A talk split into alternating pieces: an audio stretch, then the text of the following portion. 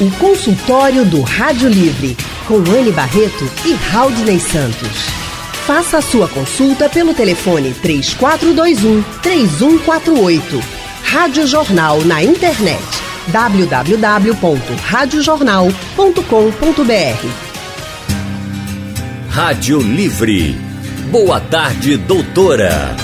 Boa tarde, doutora Linda C. Sampaio. Muito obrigada por estar aqui com a gente no nosso consultório de hoje.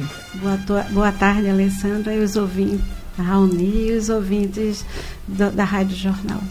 Hoje, no nosso consultório, a gente vai falar sobre a amamentação. Estamos no agosto dourado, o mês dedicado à importância da amamentação.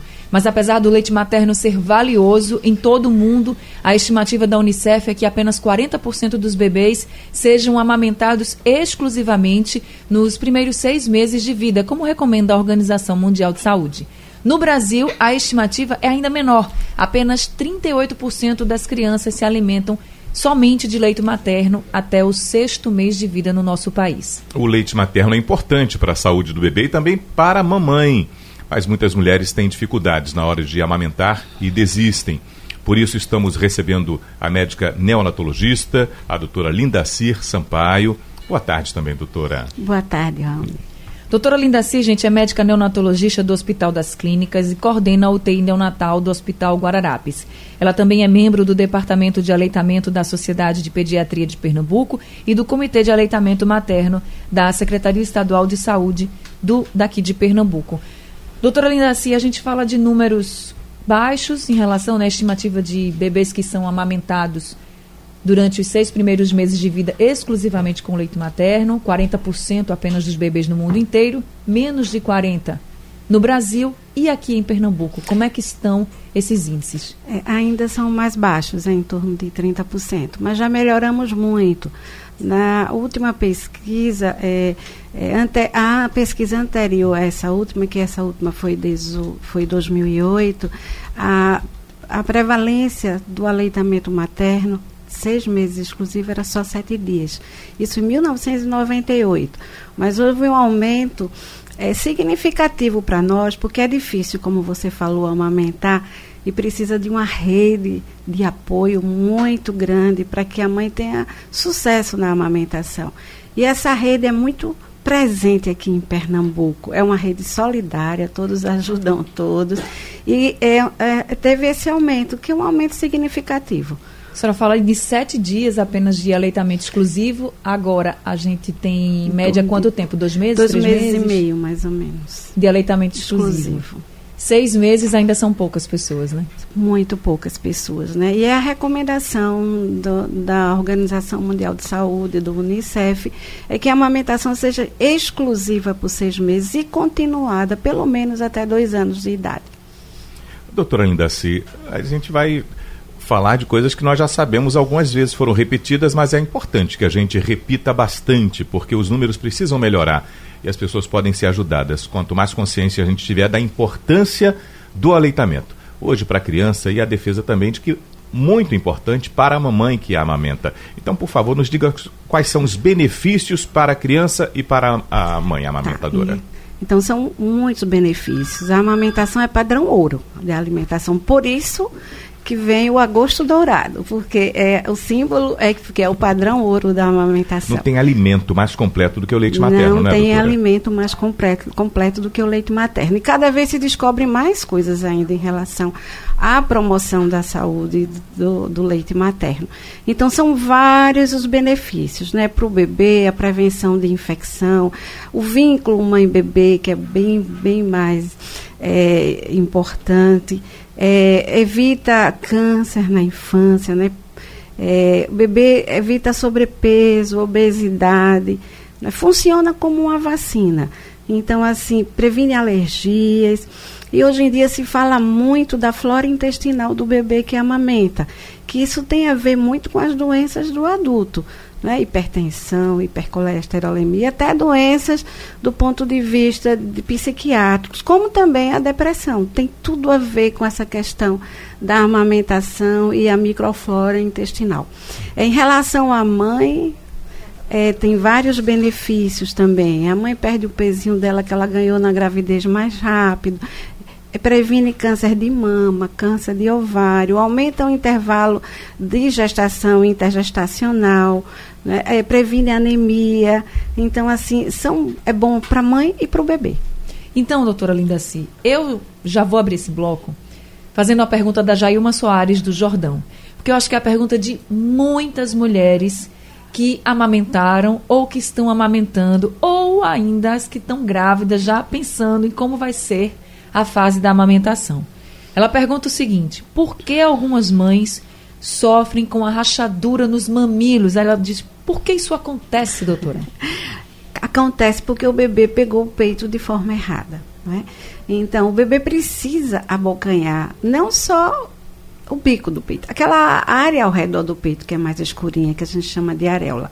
Então, é a pega errada que faz com que o bebê é, não consiga retirar o leite que ele precisa e rache esse peito. Então, isso é uma falha, às vezes até da assistência a esse bebê nas maternidades, porque é importante que é, ensine a mãe como o bebê tem que pegar o peito, ensine a mãe como tem que ser a posição desse bebê em relação a ela na amamentação, porque isso tudo facilita é, a amamentação e evita a rachadura do bico do peito. E o que faz, por exemplo, para quem está amamentando e não sabe, ah, será que essa é a posição certa? Será que não é? Ela, essa mãe pode fazer alguma coisa para evitar essa rachadura? Pode sim. Essas orientações devem ser dadas desde o pré-natal, né? já preparando a mãe para a amamentação. Então, o bebê ele tem que estar tá voltado para ela. A gente diz assim, ó, barriga com barriga, totalmente voltado. Ele tem que ficar alinhadozinho no braço, não aquele bebê que fica escorregando, porque isso também dificulta é, ele tem que abrir bem essa boca, bocanhar essa areola. A língua do bebê fica por baixo. E é a língua que faz toda a movimentação para retirar esse leite do peito. Então, assim, é, essa, essa pega e essa posição precisa já ser ensinada desde o pré-natal e sempre supervisionada após o nascimento do bebê na maternidade, para que evite, porque uma rachadura é muito dolorosa. Né? É ali que está a maioria dos terminais nervosos, naquela areola e naquele bico. E dói muito, realmente. Então, já vi mãe, a mãe se ajoelhar, a mãe orar, ou rezar pra, na hora que bota o bebê no peito por conta da dor, porque realmente é doloroso. Mas pode ser evitado com uma boa pega, com o bebê pegando corretamente o peito.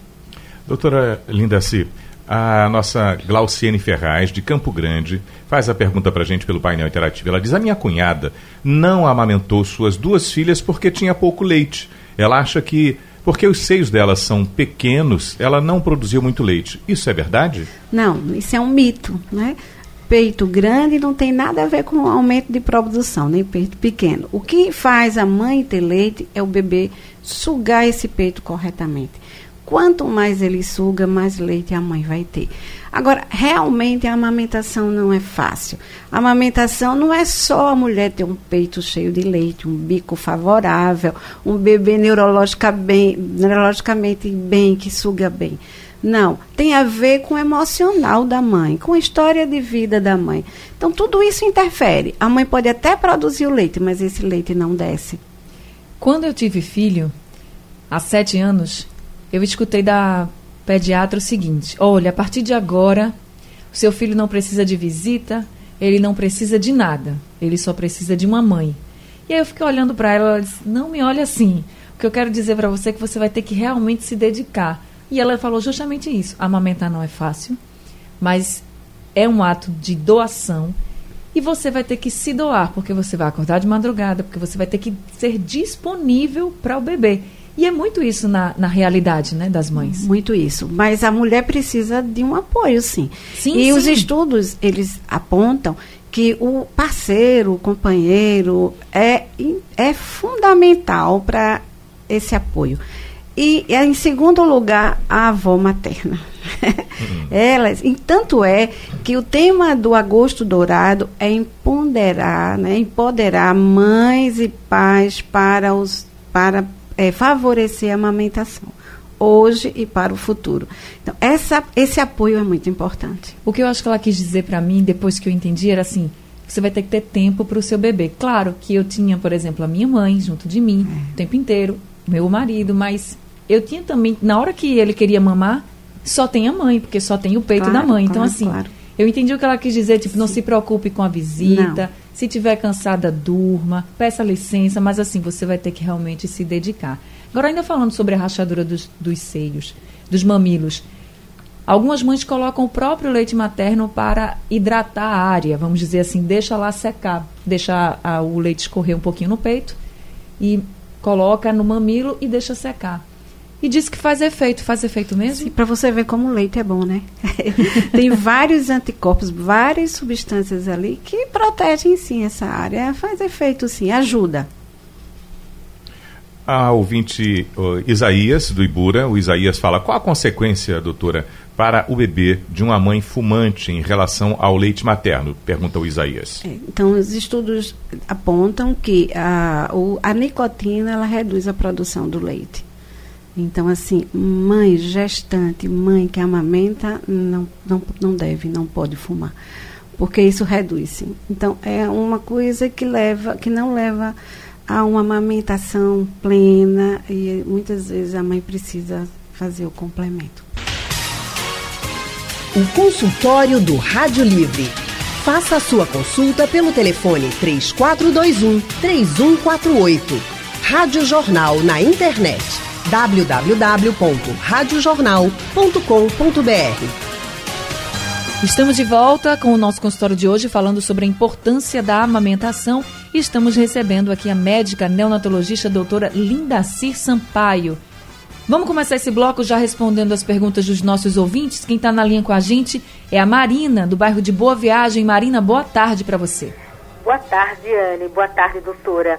É, boa eu, tarde. eu, quero comentar sobre a minha sobrinha. Ela teve um bebê e eu sempre falei para ela: você tem que dar, amamentar. É um alerta para as mães que vão amamentar. Eu, eu, eu não sei, eu acredito que a senhora vai concordar comigo. Você tem que amamentar no peito, mas não interromper, como a gente interrompe o jantar para atender o telefone. Deixa a criança mamar naquele peito.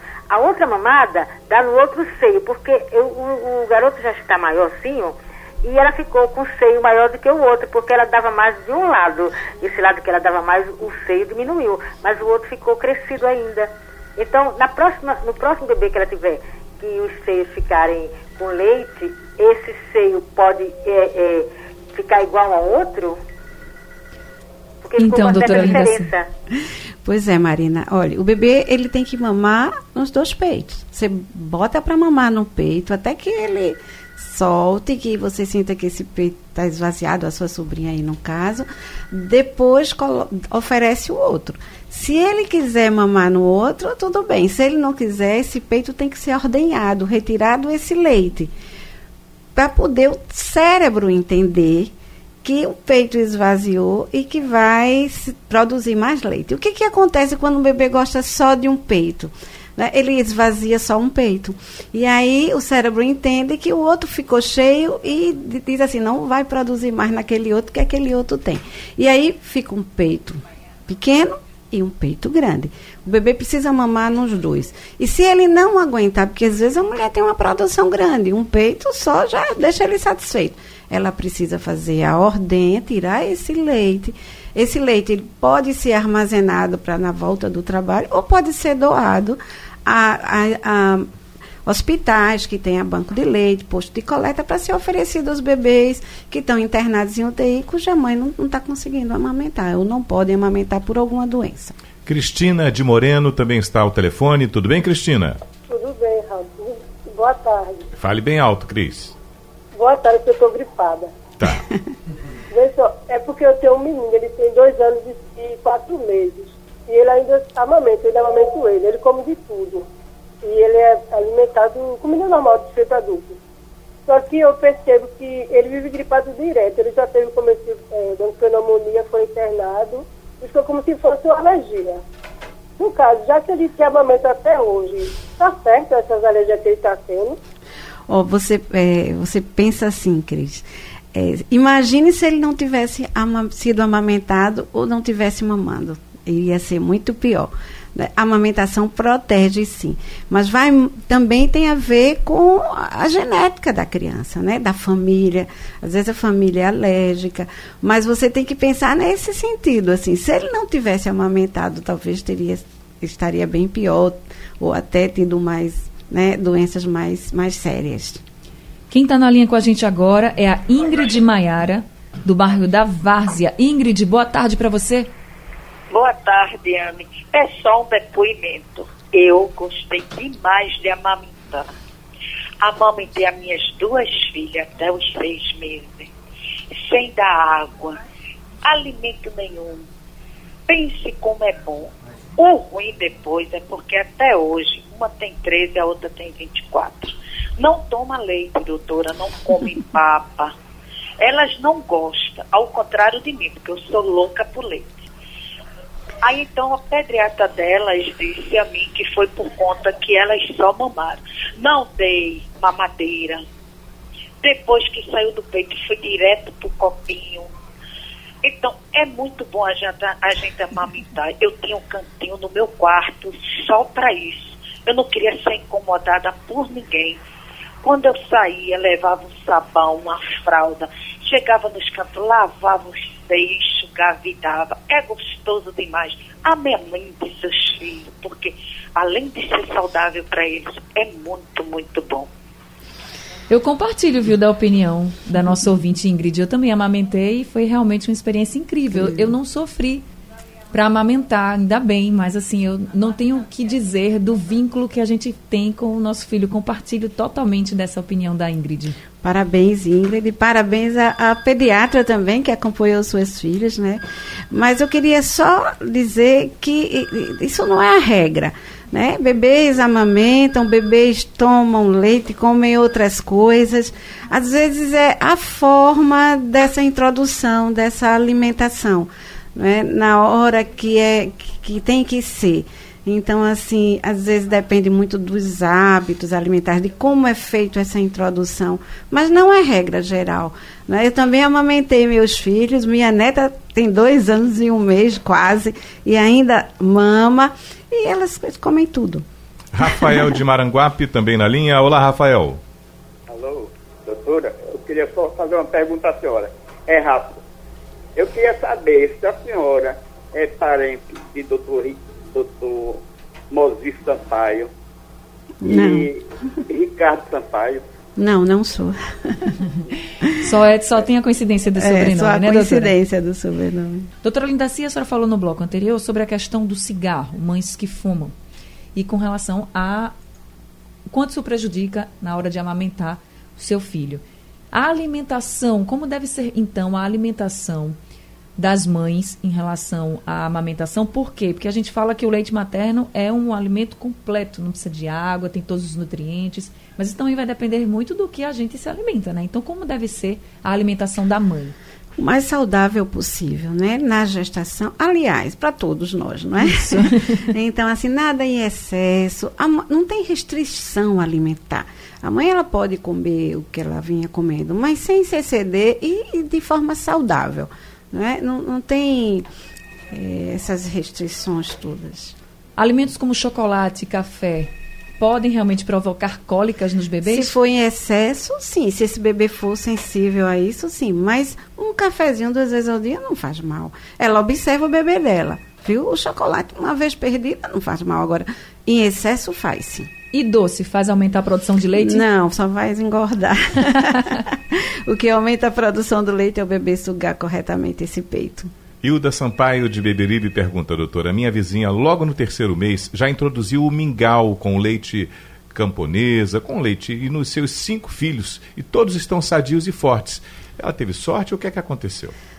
É, não, pode acontecer ainda, porque é, a, a, amamentação ele faz uma programação para o futuro aí, para a doença do adulto, né? Hum. Então, assim, quando você introduz, por exemplo, um, um, leite desse que só é pode ser, só deve ser dada à criança após um ano, não é? Se não tiver amamentando, esses leites que ela aí falou.